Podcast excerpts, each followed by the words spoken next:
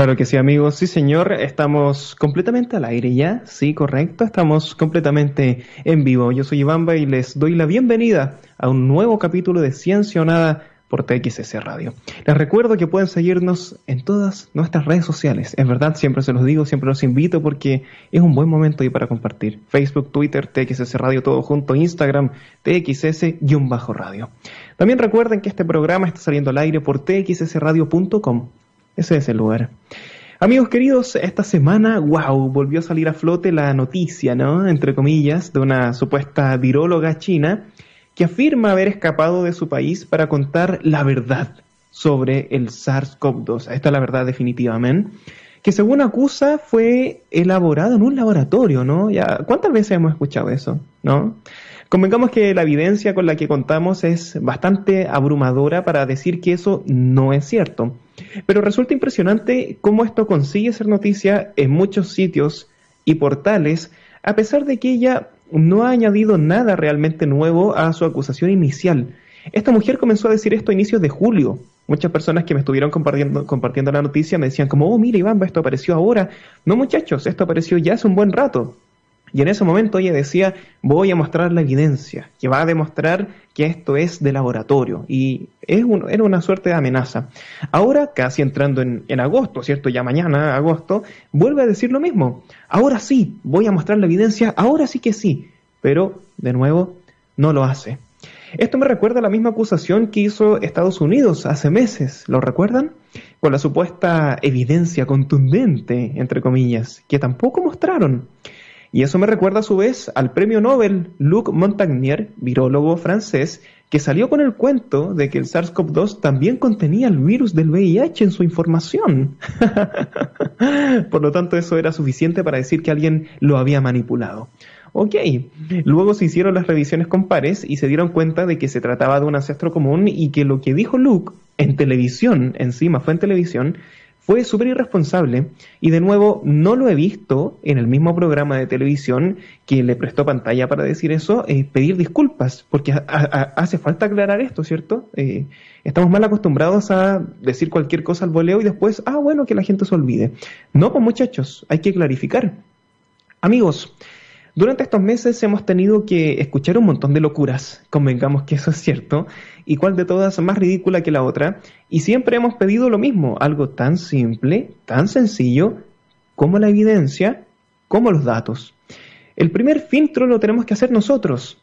Si les llega una información, entre comillas, que de repente cambia todo el tablero y da vuelta todo el juego, entonces no tienen por qué estar a favor ni en contra de inmediato. O sea, uno no tiene que tomar partido instantáneamente frente a algo que se está estudiando en ese momento. Existe una tercera opción, que es la opción del pensamiento lógico, que te invita a reflexionar con respecto al tema, pedir las pruebas, pedir los datos, pedir la evidencia para luego eh, resolver racionalmente. Al día de hoy, reflexionar y pedir datos es raro. Los invito entonces a que seamos muy raros. Vamos a escuchar una muy buena rolita y ya estamos de regreso. Esto es Under the Bridge. Claro que sí, amigos. Ya estamos de vuelta en Ciencia Nada, ya estamos de regreso. Y el día de hoy yo estoy muy contento porque ya nos acompaña la investigadora Florencia Tevi. Florencia, ¿cómo estás? Hola, muchas gracias por la invitación. ¿Cómo están todos? Muy bien, muy contentos de que nos acompañes. Y wow, bueno, eh, ¿cómo comenzar con tanta información que tenemos, ¿no? Con tantas cosas por discutir que, y que hablar.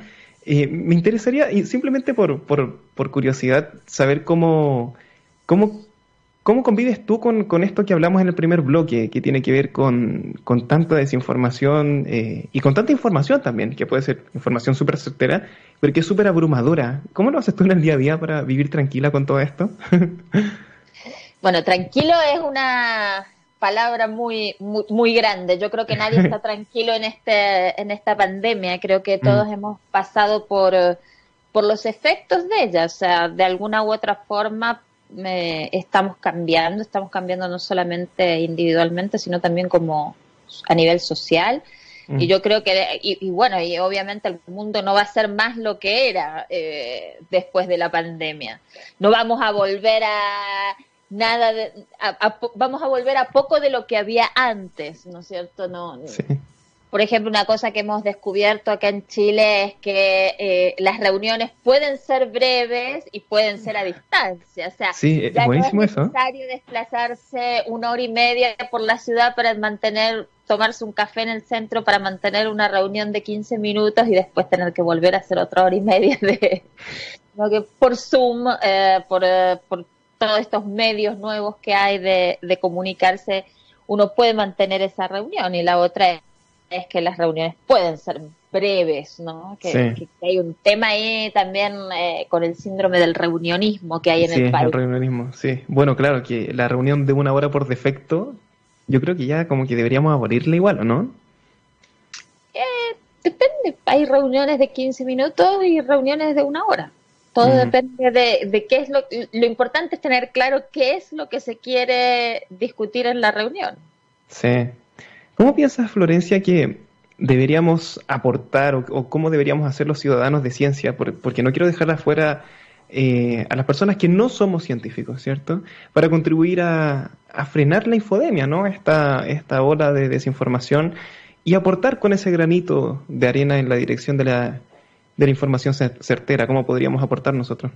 Bueno, ahí hay, hay eh, creo que hay, distintas partes ¿no? de, la pregunta. Yo creo que uno es eh, eh quién nos está informando, eh, eh, es el primer punto, ¿no? de, dónde sale esta información. la pandemia también ha habido mucho fake news no solamente producto de que era algo nuevo y desconocido y que no habíamos visto, sino también producto de los mismos medios de eh, comunicación y las redes sociales, ¿no? Porque eh, eh, yo he visto desde medios de prensa, las redes sociales no tienen edición, no tienen un editor, entonces también cuando uno toma noticias desde las redes sociales, bueno, de dónde viene esa información?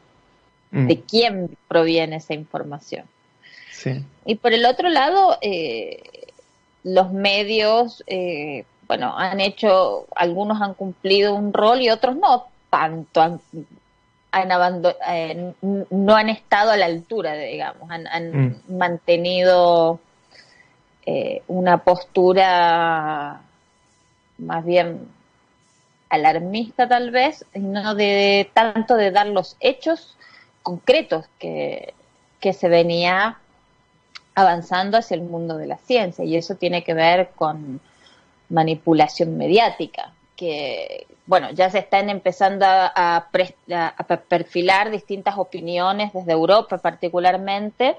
Eh, muchos eh, científicos y gente de las ciencias sociales también en pos de que eh, cómo se ha manipulado la información durante la pandemia, pero no desde la manipulación de lo que es el virus per se. Nadie pone en duda de que el virus existe. Sí.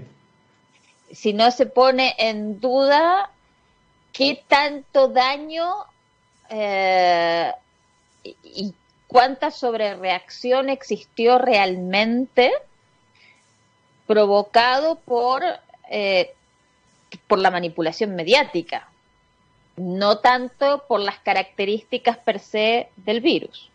Mm. Y eh, todo lo que se pudo hacer, obviamente, desde esa perspectiva, desde el manejo de la información, para controlarlo y no llegar a extremos ni a medidas extremas como son las cuarentenas, que es a lo que se tuvo que llegar. Sí, sí. Ahí siento que hay hartas cosas, porque sin duda hay hartos factores que pueden explicar por qué los medios se están comportando como se están comportando. Eh, pero sin duda hay, algo que es importante aquí y que es como... Es el periodismo del, del siglo XXI que tiene más que ver con clics que con, con, información certera. O sea, y ahí es difícil salir de esa lógica, porque si, si lo reflexionamos un momento, sobre todo los medios digitales dependen 100% del clic para seguir subsistiendo, ¿no? Entonces, eso los incentiva. No lo estoy justificando porque yo creo que está mal, pero le trato de, dar una, una, explicación. Que creo que ahí lo que los incentiva es, es llamar la atención. Y tú puedes llamar la atención diciendo, oh, no, en verdad no había que hacer cuarentena, era, fue un grave error. eso llama la atención porque es súper polémico y porque no es cierto. Eh, y también puede llamar la atención desde el otro lado, decir, oh, esto es mucho, mucho peor de lo que creíamos, se viene un rebrote máximo. O sea, no estoy diciendo que, sea más verdad o más mentira, lo que digo es que finalmente eh, es, estamos en, en, la sociedad de llamar la atención. O sea, necesitamos gente que, te, que, que a uno los vea para seguir legitimándose y, y para seguir vigente. Y los medios caen en eso también. Entonces, ahí yo creo que lo que deberíamos hacer, sobre todo los periodistas, es reflexionar de cuánto vale la pena llamar la atención por entregar una información que quizás no es muy certera. Porque de repente, no sé si has visto, Florencia, que hacen este disclaimer, pero al final de la nota es como que ponen, ah, voy a poner un ejemplo de algo que pasó, así como titular, eh, ah, confirmado, la NASA dice que hay universos paralelos donde el tiempo corre hacia atrás. Ya, y eso que es mentira. Pero al final de la nota dicen como, ah, pero esto estaría por verse. Claro, entonces uno se queda con el titular de que, wow, impresionante, y al final dicen, no, chiquillos, no se lo tomen tan en serio. Entonces, como, es como correr el, cuerpo a la situación, pero bien... No sé si me entiendes el punto. Bueno, eso es manipulación. Es que yo no creo que sea con el objetivo de manipular. Yo creo que ese no es el objetivo final. el objetivo final es llamar la atención.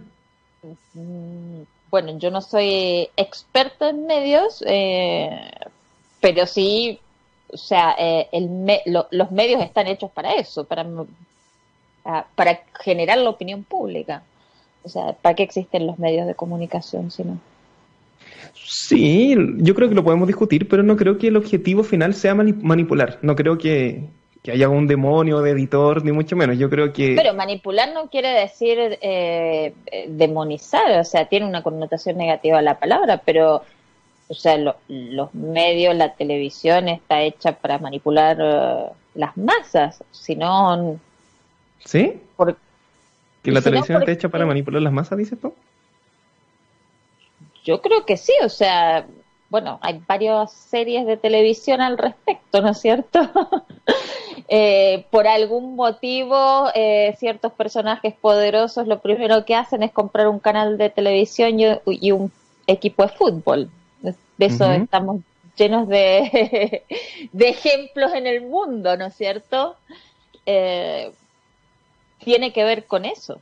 No, yo no creo, o sea, después tenés el canal, bueno, ahora está el debate con, con TVN de qué es el canal público y qué, cuál es la programación que tiene que tener, pero pero yo creo que eso es. Entonces, eh, si nosotros decimos que el coronavirus es así o asá eh, a miles y miles de personas por televisión, eh, tenemos una responsabilidad cuando decimos eso. Sí, sin duda. Yo creo que los medios también le... Y, yo, yo creo que esto también le pasa a la gente en general, que a uno le cuesta, y, me incluyo, o sea, tampoco... Eh, o sea, yo creo que esto nos pasa a todos, que, que nos cuesta convivir con, con información nueva. O sea, queremos sentar bases de inmediato, como esto es así y esto no es así. Y, claro, en, la, ciencia es todo lo contrario, o sea, las cosas se van actualizando y uno tiene que ser súper prudente con la información porque mañana sale otra cosa distinta y hay que saber estar en eso, ¿no? Eh, y eso te da mucha incertidumbre, entonces yo siento un poco que quizás el, el error que han cometido algunos medios es no saber convivir con eso y dar cosas cerradas y casarse con eso y, mostrarlo así como que fuera una verdad absoluta cuando realmente tenemos poquitas verdades absolutas, ¿no? No sé si estás de acuerdo con eso. En, parte, yo creo que también hay un problema de la comunicación que ha sido en esta pandemia, la comunicación desde la OMS, la comunicación eh, que ha estado desde los diferentes gobiernos, que, qué tipo de campaña comunicacional han hecho, cuál ha sido su estrategia comunicacional. Y los científicos no todos son buenos comunicadores y muchos han generado muchas dudas en la población porque eh, se han expresado de formas categóricas acerca de temas muy sensibles y eh, después se ha visto que esto no ha resultado así. Entonces uno que, que vive dentro de la ciencia puede explicarlo porque era un modelamiento, por esto y por el otro, pero la persona que lo está viendo por televisión no necesariamente tiene que saber... Eh, o entender toda esa parte. Entonces eso también deja, eh, deja una enseñanza para la ciencia, que es que la comunicación y la estrategia de comunicación que se va a tener eh, en temas que son muy sensibles y que afectan eh, la vida y el desarrollo de la sociedad tienen que ser comunicados de cierta forma, no necesariamente de la forma que uno comunica en una publicación científica es la adecuada para el matinal de las nueve, a las nueve de la mañana. Entonces, eh, también hay que contemplar quién es nuestro público en cada caso. Sí, ese caso que, que mencionas tú es interesante, el de la, el de la OMS, porque llama la atención que hay muchas miradas como sospechosas sobre la OMS que yo siento que están injustificadas porque la OMS hace lo mejor que puede con el presupuesto limitado que tiene, pero es como el es como el caso de Bill Gates, o sea, ¿has visto eso? Es como que todo hay gente que cree que Bill Gates es el, el diablo. ¿Será que necesitamos culpables en esta pandemia al final o no? Yo lo que creo desde la OMS es que la OMS efectivamente es uno, hay una crisis de institucionalidad en, todo el mundo. Entonces, esa institucionalidad, obviamente la ONU, la OMS son instituciones del siglo XX que están muy debilitadas en el siglo XXI y que eh, su, su campaña comunicacional ha sido errática eh, en algunos momentos, sí. Eh, en parte por la falta de, eh, de, certezas, se podría decir, pero también por un debilitamiento mismo de la organización, que en, términos de quiénes son, qué están haciendo, cómo se está llevando, cuál es la dirección que está teniendo eso. Eh, y todos los intereses políticos que corren de por medio, intereses de poder eh, de tomarse el mundo. O sea, acá no estamos hablando de, de, la microescala, estamos hablando de la macroescala. O sea, esta pandemia surge en un momento clave de la historia del siglo XXI, donde se empezaban a gestar revoluciones eh, o, manifestaciones contra un sistema eh, en distintas partes del mundo. No, no fue solamente el 18 de octubre en Chile, fue en diferentes partes del mundo. Eh, y llegó eh, el coronavirus, y llegó el coronavirus de una forma intempestiva, tanto que muchos pensaron que era, eh, empezaron con la teoría conspirativa, porque, a ver, o sea, yo, yo no creo en las teorías conspirativas, pero fue como, como anillo al dedo, o sea, el choque entre gigantes como China y Estados Unidos. No te olvides que nosotros en, en, octubre del 2019, eh, septiembre, octubre, teníamos el choque entre China y Estados Unidos. Era Trump y Jinping, que prácticamente había gente que se estaba quedando sin WhatsApp, o sea, gente que no iba a recibir más mensajes porque tenía un celular Huawei. Eh, estamos hablando de eso y WhatsApp es la red, eh, la red que tiene más penetración en, en, términos de comunicación. Entonces, a, partir de eso también teníamos levantamientos ciudadanos en Israel, en Hong Kong, en Chile, en Francia, en diferentes partes del planeta. Y de repente llegó la pandemia. yo sé que eh, uno no tiene que creer en las teorías conspirativas, pero fue como casi de película, ¿no es cierto? ¿Tú, dices que es una super coincidencia o, ves como algo más? Creo que hay que analizarlo, por lo menos. ¿En serio? ah, pero tú dejas un poco la, puerta un poquito abierta a eso, así como de que de que fue intencional o, no, yo creo que el virus existe. Yo creo que no sin duda pero, pero no lo crearon no lo crearon en un laboratorio. No, no necesariamente lo tiene que haber creado un laboratorio, pero sí puedes eh, jugar con una campaña mediática, lo que decías al principio, sí puedes jugar con la manipulación mediática para inflar una situación. En pos de, porque eh, es una enfermedad respiratoria, de hecho, muchísimos médicos en este momento en Europa, muchísimos investigadores y personas de las ciencias sociales están preguntándose si la enfermedad era tal como para llegar a ser eh, cuarentenas absolutas para generar un miedo en la población tal que la misma población pida esas cuarentenas absolutas. Esto es una reflexión que hay que hacer. Si ¿Qué piensas tú? ¿Piensas que no se meritaba la cuarentena? Eh, yo creo que en, las condiciones, a ver, nosotros llegamos a un punto que se necesitaba la cuarentena, pero sí creo que si la información hubiese llegado a tiempo y se hubiese manejado correctamente, en marzo, abril, las cuarentenas no hubiesen sido necesarias. Nosotros estuvimos cuatro meses en una pseudo cuarentena sea, nosotros llevamos unos 150 días aproximadamente de una, no podemos decir que sea una cuarentena total, porque siempre se mantuvo la movilidad en un 60-70% en Chile. Nunca hubo eh, cero movilidad. Claro. Y eso también es muy decidor de lo que está pasando, porque si vos haces cero movilidad, vos tenés 15 días de cuarentena y te repones. Si vos haces 70% de movilidad, vos tenés 150 días, por lo menos recién al día 100 empezamos a ver que bajaba la cantidad de casos, al día 100 de cuarentena, cuando debería haber sido al día 14, ¿me entiendes? Si la cuarentena hubiese sido real, pero la cuarentena nunca fue real, porque resultó ser que todas las actividades eran esenciales. Entonces, es que, es que eso es, o sea, no, es que nosotros somos distintos al resto del mundo, nosotros seguimos una dinámica parecida al resto del mundo. Mm. Entonces, a partir de eso vos puedes decir, ¿realmente hacía falta 160 días de cuarentena? o podrías haberte organizado, o podrías haberte organizado en marzo, en entre febrero y marzo, para que eso fuera no más allá de 30 días.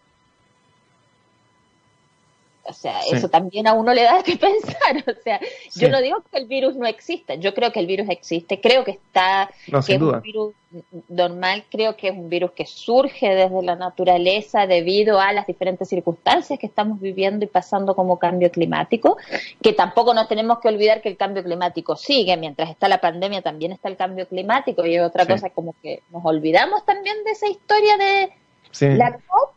¿Se acuerdan de la COP en diciembre?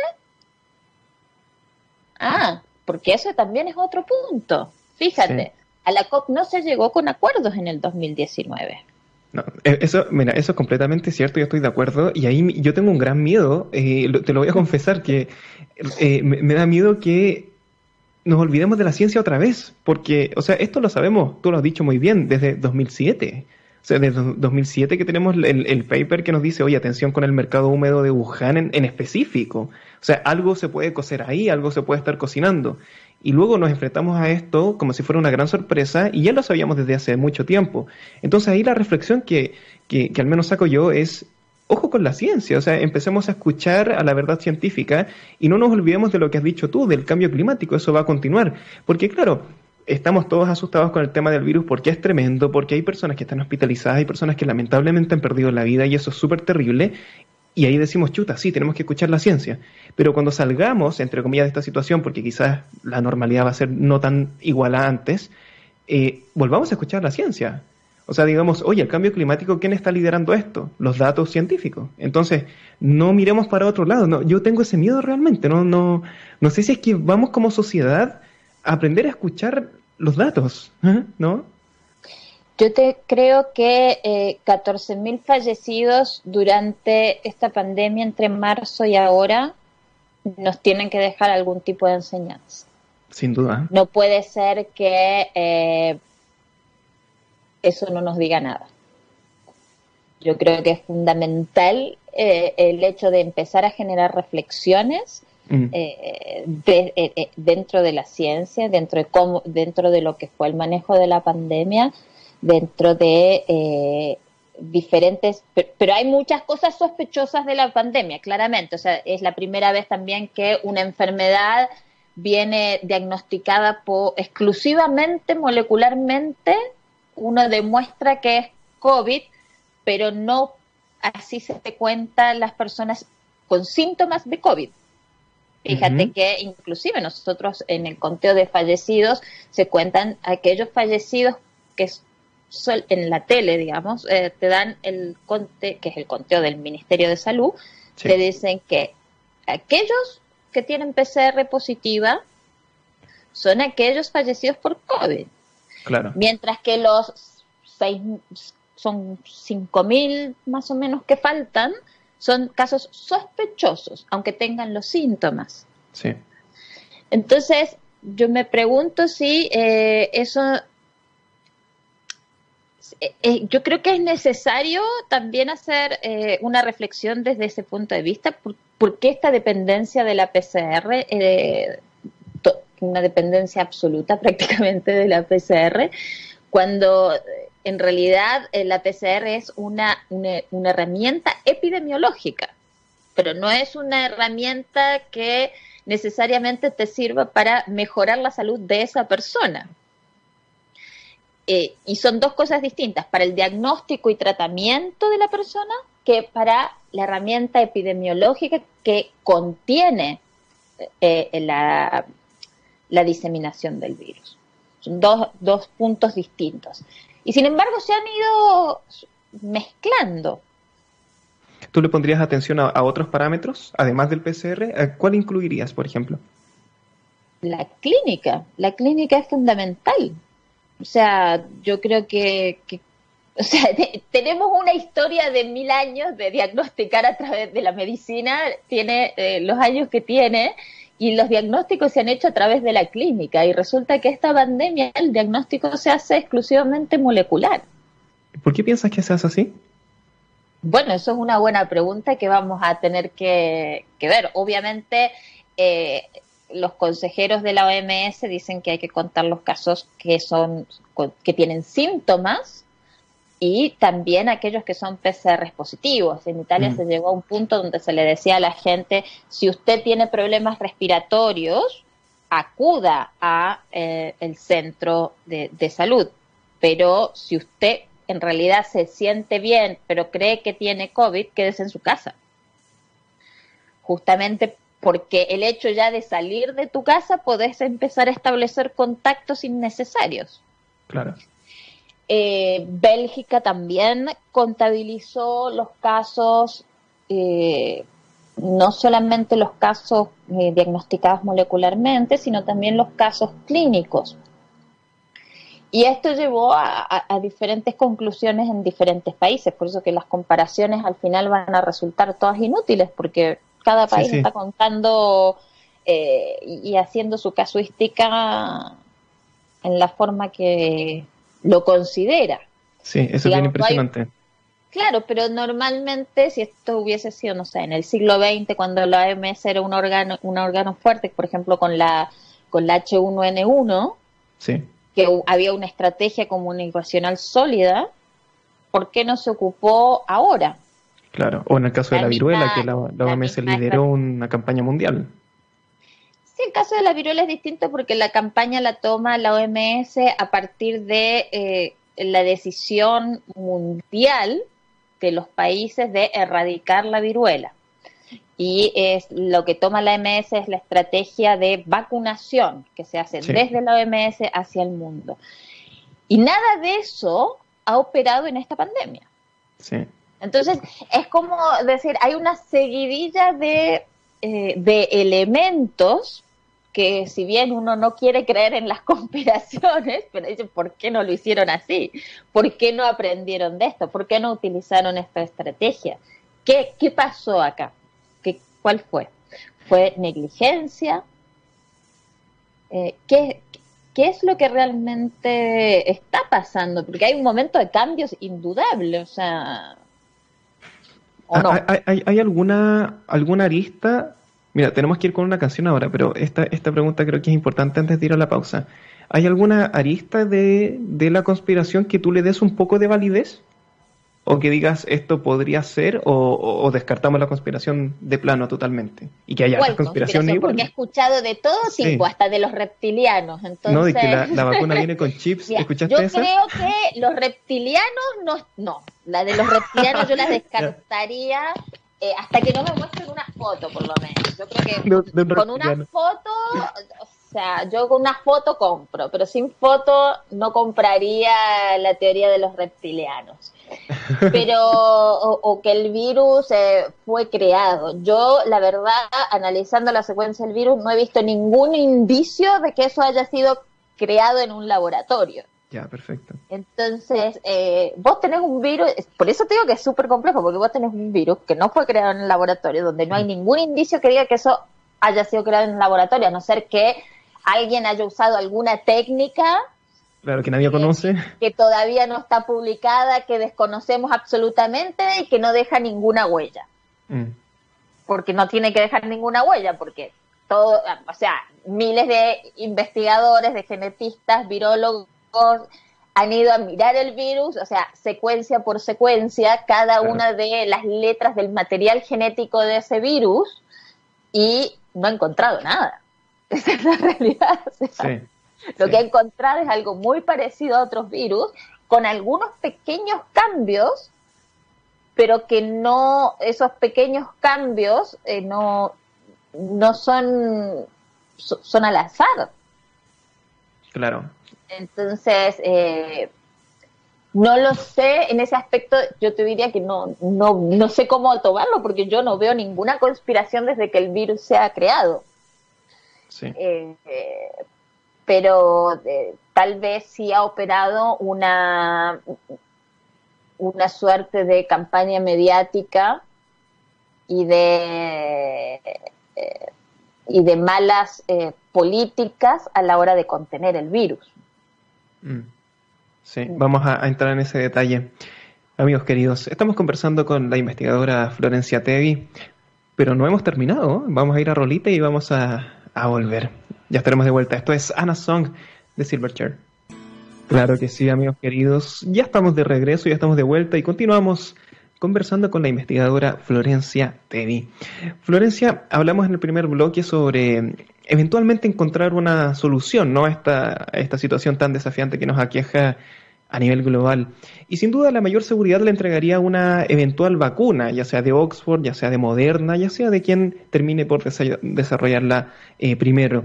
Eh, se está avanzando increíblemente rápido y los pronósticos que dicen que se terminaría de desarrollar a fin de este año son bastante impresionantes, ¿no? Si consideramos que una vacuna puede perfectamente tardar 10 años en desarrollarse. ¿Crees que este plazo es realista de que vaya a estar para este año o para el 2021? No, a ver, la estrategia que se ha optado en este momento es eh, bien distinta a lo que ha ocurrido en el pasado. O sea, en términos de vacunas es un momento único, digamos, es eh, totalmente nuevo. Tenés hoy por hoy, son el último conteo creo que daba 180 y tantas, casi 200 vacunas eh, en desarrollo para el COVID de estas vacunas hay 25, 26 que ya han pasado a fase clínica. De estas fases clínicas hay una que ya tiene eh, permiso para, para uso eh, en personas, uso restringido, que es la vacuna china que se, va a que se está utilizando en las Fuerzas Armadas chinas y es eh, de uso restringido, mientras que hay otro lote que está en la famosa fase 3, que es la fase de seguridad. O sea, fase, las fases clínicas, fase 1, 2, 3. En la 1 uno prueba la seguridad que tiene la vacuna, pero eh, también prueba la eficiencia que tiene esta vacuna. En la fase 2 es con un poco más de gente y en la fase 3 ya son miles de personas. Porque en la fase 3 se ven efectos, posibles efectos indeseados que no se pueden ver en, cuando uno lo ocupa en cientos de personas. Entonces, y además se ve la eficiencia, la, eficacia que va a tener esa vacuna eh, para ver si a todo el mundo le genera el mismo título de anticuerpos contra el COVID que en una población muy pequeña, pueden ser de decenas pasamos a cientos y de cientos pasamos a miles. Y eh, para este año, posible, ¿no? O muy, muy fantástico. Y todas, bueno, eso es lo que te venía diciendo. Y estas etapas, distintas etapas, lo que hacen es estar sobre eh, solapadas. Entonces, por ejemplo, la vacuna de Oxford está en fase 2 sobre 3. No está en fase 3, está en fase 2 sobre 3. Entonces están, están eh, sacando el segundo lote de experimentos de la fase 2 mientras que comienzan la fase 3. La vacuna, la más avanzada es la vacuna de, son las dos vacunas chinas, esas son las que están más avanzadas según la información que proveen ellos mismos, porque esto es así, ¿no es cierto? O sea, eh, tanto de, de, cada una de las farmacéuticas, lo único que sabemos es lo que ellos nos dicen. O sea, un poco de cerca la información, pero bueno, o sea, es como preguntarle al, viñatero si su vino es bueno, pero bueno, ¿qué va a ser lo que hay, no? Decir que excelente. Eh, bueno, así estamos con todas las vacunas también. Sí. Y eh, la estrategia es esta. Y además, las vacunas necesitan plantas especiales para hacerse. Y estas plantas ya se están generando, a pesar de que no saben si la vacuna va a funcionar. Eh, en términos de seguridad no sería un problema, porque la mayor parte de las vacunas, si son hechas de, acuerdo a los métodos tradicionales, eh, ya la ciencia ha avanzado mucho. O sea, las vacunas deberían ser seguras. Con todo lo que sabemos de las vacunas, ya podemos generar vacunas bastante seguras a la primera. Eh, si lo hacemos con un método tradicional como, como es la de Sinovac, por ejemplo, que es el método tradicional. Pero, eh, ¿qué pasa? También tenés que producir los millones de dosis. Esa es la cuestión. La mayor ah, parte de las vacunas se cae en fase 3. No, no es, la, mayor parte de las vacunas no se cae antes, sino se caen en fase 3, la mayor parte, porque se empieza a ver cuando uno tiene a miles de personas que eh, pueden tener efectos indeseados. Entonces, a partir de eso, eh, a pesar de que todavía no ha ocurrido la fase 3 y que no sabemos si la vacuna se va a caer o no se va a caer, eh, de todas formas ya se está, eso ya se está solapando con las plantas que van a producir la vacuna. Entonces, hay dosis que ya se están produciendo para eh, antes de que se termine la fase 3 de la fase 3 recién está empezando para la mayor. Sí. No obstante, las dosis se van a empezar a hacer antes que termine esta fase. Y eso quiere decir que van a estar solapadas. Eh, y se puede perder muchísima plata, pero parece que se pierde mucha más plata de otra forma, entonces eh, han decidido así. Una o la otra. Eh, bueno, no sabemos tampoco cuál vacuna va a funcionar. O sea, todas las vacunas son prometentes hasta que llegan a fase 3. En general, casi todas van a, son bien prometedoras hasta que, hasta que se caen y se empiezan a ver efectos indeseados en toda la población. Porque mientras vos la pruebes en un hombre blanco de 70 kilos y un metro 70, tiene determinados efectos. Cuando vos empezás a poner toda la diversidad que existe, eh, empiezan a haber diferentes tipos de, variaciones en las respuestas inmunitarias. Sin duda. Entonces, ahí es solamente donde para surgir los problemas. Solamente para, para dejarlo hiper claro en el, en el caso, porque eh, hay, aquí hay otra teoría de la conspiración, de que son los antivacunas, y seguramente ellos van a estar eh, escuchándonos muy atentamente. Solamente para dejarlo hiper claro, podemos afirmar que las vacunas son seguras y salvan vidas, ¿no? Eso con toda seguridad. Sí, o sea, hasta ahora no sabemos, no, no tenemos ninguna evidencia que indique lo contrario. Mm. Y si estuviéramos, en este momento estamos viviendo en un mundo sin vacuna, o sea, si uno mira el mapa de, mira el mapa generalizado, uno puede decir, bueno, esto es el mundo sin vacuna. Así se ve el mundo sin vacuna. ¿Cuántos muertos tenemos? Llevamos millones de muertos. Claro, y, sin una vacuna, porque claro, si no tuviéramos la del resto sería más terrible. Bueno, y el, otro tema ya lo habías adelantado tú, que es eh, la, logística, que es el segundo súper desafío. Y ahí yo identificaría dos cositas, porque la primera pregunta es cómo vamos a gestionar esto, que es eh, enviar la vacuna a todo el mundo, literalmente a todo el mundo. Y la segunda pregunta es si vamos a hacer esto a un precio accesible, o sea, para que nadie quede afuera. ¿Cómo lo ves tú? Bueno, ahí de nuevo la OMS... Eh Mira, la evidencia que tenemos hasta el momento y la experiencia nos indica que el mejor método ha sido el que eh, se usó con la viruela. La evidencia nos dice que para erradicar una enfermedad hace falta un plan mundial donde se genera una estrategia con, eh, bueno, que se llama de círculos concéntricos, bla, bla, bla, pero no importa, no importa cuál es esa, pero existe una estrategia que es un consenso mundial para aplicar la vacuna. Y a partir de esto hemos podido erradicar una enfermedad. ¿Sí? Eso es la evidencia, eso es lo que dicen los hechos. Todas las enfermedades donde cada, un, cada país vacuna por su cuenta siguen dando vueltas. o sea, no han sido erradicadas. Entonces, eh, uno se esperaría que eh, en esto los países que se genere un plan mundial, tal como se hizo para la viruela, se genere un plan mundial desde la OMS, desde eh, un, consenso internacional para un plan mundial de vacunación donde todos los países tengan, porque no sirve absolutamente de nada eh, si nosotros nos vacunamos todos y el de al lado no tiene vacunas. Claro. Porque eso quiere decir que el virus va a seguir existiendo, va a seguir viniendo, va a seguir el flujo. Y, por ejemplo, digamos que la vacuna es súper buena y te protege y todo lo que vos quieras. Bueno, ya, ok.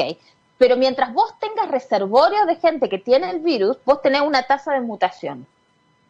Este virus tiene una tasa de mutación lenta, entonces puedes generar una vacuna, sabes que generas la vacuna, te va a proteger.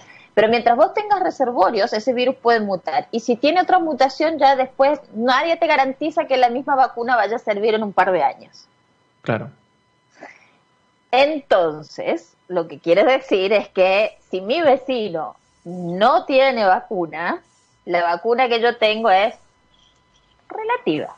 Además que dentro de la población, uno tiene, eh, dentro de lo que puede ser una nación, uno tiene poblaciones de de pacientes que no se pueden vacunar. Por distintos motivos no se pueden vacunar. Uno no le puede poner una vacuna a una persona que está inmunodeprimida. ¿Sí? Eh, uno no le puede poner una vacuna a un recién nacido eh, sin haber testeado antes una cierta cantidad de cosas. Las vacunas que se ponen en los niños han sido archi recontraprobadas, hay un plan de vacunación y hay un protocolo justamente por eso, para protegerlos. Pero para llegar ahí hay una serie de medidas de seguridad que toman su tiempo. Entonces, de buenas a primeras, no vamos a poder aplicar esto eh, tan masivamente como uno, es, uno por ahí piensa. Entonces, a partir de esto, uno dice, eh, tengo que tener una estrategia y esta estrategia tiene que ser consensuada con el planeta porque vivimos en un mundo globalizado. O sea, este, el virus viene de China, ¿me entiendes? no, no, es que, no es que fuimos a, acá a la vuelta. Sí. No, y a eso se le puede agregar otra capa de, complejidad también. En avión, por eso, pero el virus sí, sí. Eh, viajó en avión, cruzó el océano, dos océanos inclusive, si depende de qué lado vino. Sí, mira, eh, déjame agregar este punto cortito. Que, ¿sí? Que tiene que ver con que, o sea, que finalmente también tenemos que estar preocupados de, no solamente de la, de la salud de los humanos, o sea, esto nos invita a preocuparnos de la salud de los animales no humanos, eh, sobre todo porque la mayoría de las enfermedades que tenemos hoy en día son, son zoonóticas, entonces tenemos que estar monitoreando y de nuevo ahí volvemos al punto que hicimos al principio, que tenemos que estar escuchando bastante a la ciencia, o sea, ahora se estaba monitoreando la, la H1N1 que mutó ahora G4 y ok, vamos a estar viendo esto muy de cerca porque no queremos que haya otra pandemia y porque vamos a tener que cuidar la salud no humana para que no nos afecte a nosotros eventualmente. O sea, esto nos obliga de alguna forma a tener que estar pendientes de una salud más bien, no sé cómo llamarla, integrativa podrá ser, no, no me termina de convencer esa palabra, pero más, más global, ¿no? Como lo has dicho tú, pero incluyendo a los que no son humanos. Y, y aquí la, aquí la pregunta es, ¿estamos en esa lógica? Porque yo siento que no tanto. O sea, seguimos teniendo gran hacinamiento animal, incluso de, de, personas en el planeta. Entonces, ¿vamos a cambiar esas lógicas de un día para el otro? Imagínate ya, sale la vacuna, mañana se distribuyó súper bien, se acabó el problema, entre comillas, porque no sé si es que va a ser tan así, y seguimos con nuestras vidas. ¿Vamos a cambiar realmente los, las causas que nos llevaron a este problema? Yo creo que está difícil. ¿Cómo lo ves tú? Bueno, esta es una enfermedad que claramente eh, el COVID es una enfermedad del hacinamiento. O sea, si hay algo, o sea, donde, ¿cuáles son los focos más grandes? Donde hay eh, desigualdad, donde hay hacinamiento, donde hay pobreza. Eso, es, eh, en todas partes del mundo ha sido así.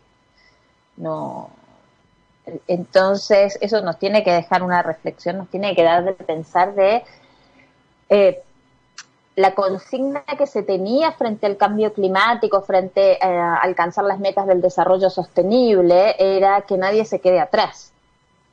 Y yo creo que esta pandemia ha demostrado que si la gente, si hay alguien que se queda atrás, podemos caer en una nueva pandemia. Eh, mm, es, casi paradójico que se haya hecho justamente momentos antes de todo esto, haya estado la COP, haya sido las cumbres por las metas del desarrollo sostenible, haya habido tantas reuniones mundiales para lograr un cambio en el sistema, ¿no? En el sistema económico que tenemos hoy, socioeconómico que tenemos hoy, porque eh, eh, eh, permea todas las capas, ¿no es cierto? Entonces, es bien decidor esta pandemia y cómo ha afectado esta pandemia cuando uno analiza quiénes son los más perjudicados y uno puede darse cuenta de que eh, el hecho de que nadie se quede atrás es importante. Eh, también nos ha despertado que las zoonosis van a seguir existiendo, han existido, bueno, han existido por siempre, o sea, no, es, una cosa nueva, solamente que eh, puede hacerse más frecuentes con el cambio climático, con la reducción de el medio ambiente y de la biodiversidad muchas especies pueden no encontrar eh, sus hospedadores favoritos y tener que buscar otros. De eso se trata, de, e, eso es la evolución, ¿no es cierto? Eh, ¿Crees que vamos a hacer ese cambio? ¿Vamos a cambiar las causas que nos podían llevar a otra pandemia? Porque si seguimos haciendo lo mismo, nos va a pasar lo mismo. Entonces, ¿vamos a cambiar a nivel humanidad? Yo creo que no. Yo creo que no, pero no sé cómo lo ves tú. Yo creo que hay que, hay que ver qué pasa. Eh, a ver, como decíamos antes, o sea, había un, había un, movimiento o, un sentido en el mundo que el mundo estaba en muchos focos, eh, estaba en la población en contra de este modelo socioeconómico antes de la pandemia. ¿sí? Después vino la pandemia el punto es si se van a retomar, eh, si esta pandemia va a ser el fin de un modelo socioeconómico o, eh, o vamos a reafirmar y se va a volver más recalcitrante este modelo económico. ¿A ti te gustaría uno distinto? Eh, bueno, más allá de lo que uno quiera o no quiera, es lo que uno puede participar e influir, ¿no es cierto? Yo creo que, podemos vivir mejor eh, en otras circunstancias, pero también tiene que ver eh, con qué es lo que se, cómo vamos a salir de esto y lo que, o sea, los ricos en esta pandemia, los ricos se han vuelto más ricos aún y los pobres se han hecho más pobres. Entonces se ha polarizado aún más la riqueza.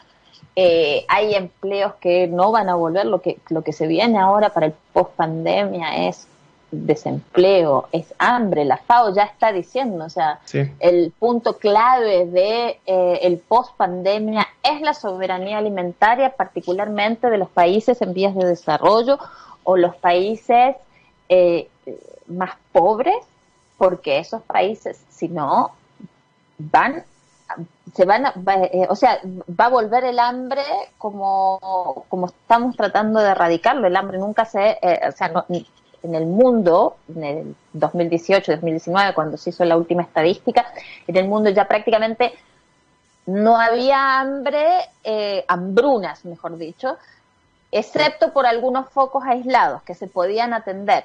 Y el riesgo era que el modelo, siempre se dijo, eh, esto se dijo en el 2017, 2018 en la FAO y en diversas cumbres donde se reunieron y varios personas que, como yo, que trabajamos en biotecnología, que trabajamos en genética, ya anticipamos de que es el modelo socioeconómico el que podía volver a traer las hambrunas. O sea, el pasarse de rosca eh, en este modelo también volvía, podía volver a traer las hambrunas porque las semillas eh, le pertenecen a uno solo, la, las tierras le pertenecen a uno, el agua le pertenece a otro, el, entonces para generar los cultivos que alimentan al mundo, eh, resulta que eso está en manos de muy pocos.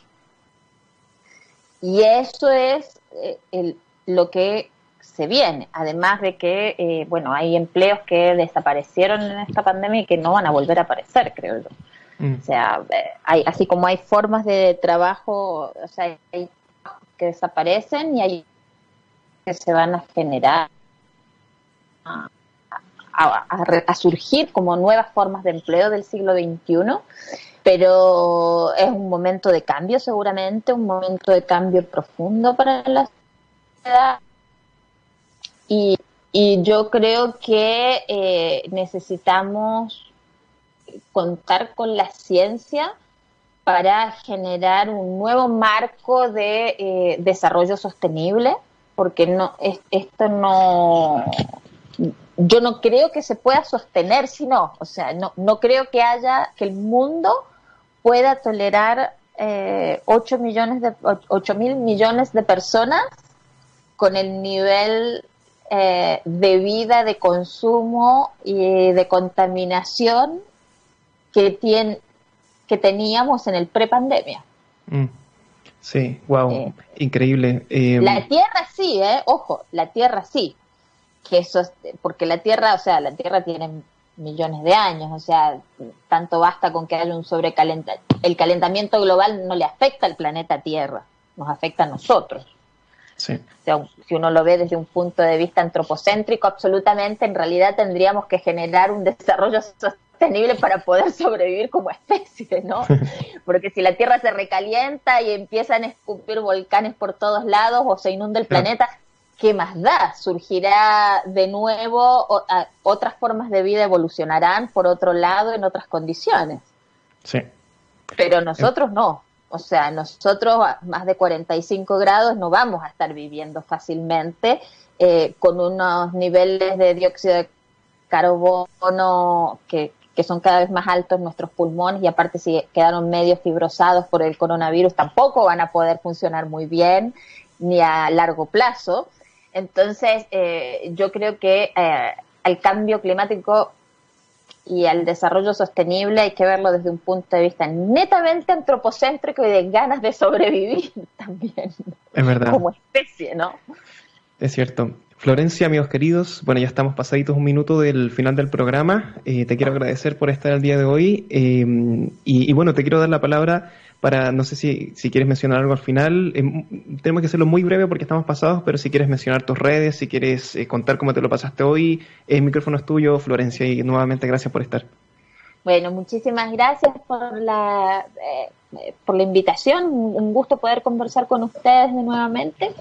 Ojalá podamos conversar un poco más porque hay un montón de que conversar. Eh, mucha de toda la información que yo estoy dando la pueden ver en mis redes, que normalmente son floren arroba Florencia Tevi, eh, en todas las diferentes redes, es siempre lo mismo. Ahí pueden, ahí comparto videos, reflexiones, eh, que tienen que ver con este momento que no solamente se ocupa de eh, las ciencias eh, exactas, semi-exactas o casi exactas, sino también es un momento de eh, que vamos a necesitar recurrir fuertemente a las ciencias sociales, a, a las, al arte, a la cultura, para ver cómo vamos a generar este cambio y poder seguir teniendo vivir mejor, mejor dicho. Es verdad. Con conciencia, con arte, con cultura, eh, podemos desarrollarnos mejor, más integralmente como, como seres humanos, pero también como sociedad. Somos seres sociales, ¿no es cierto? Al final del día somos seres sociales. Eso es correcto, amigos, ya lo saben, Florencia Teddy en todas las redes sociales ya la pueden seguir, muy interesante la conversación que hemos sostenido el día de hoy y esperemos que se repita, tenemos tantas cosas que conversar, hay tantos temas y el tiempo siempre se hace escaso. Cuídense, que estén bien, que tengan un excelente fin de semana y como siempre, mucho amor. Chao, chao.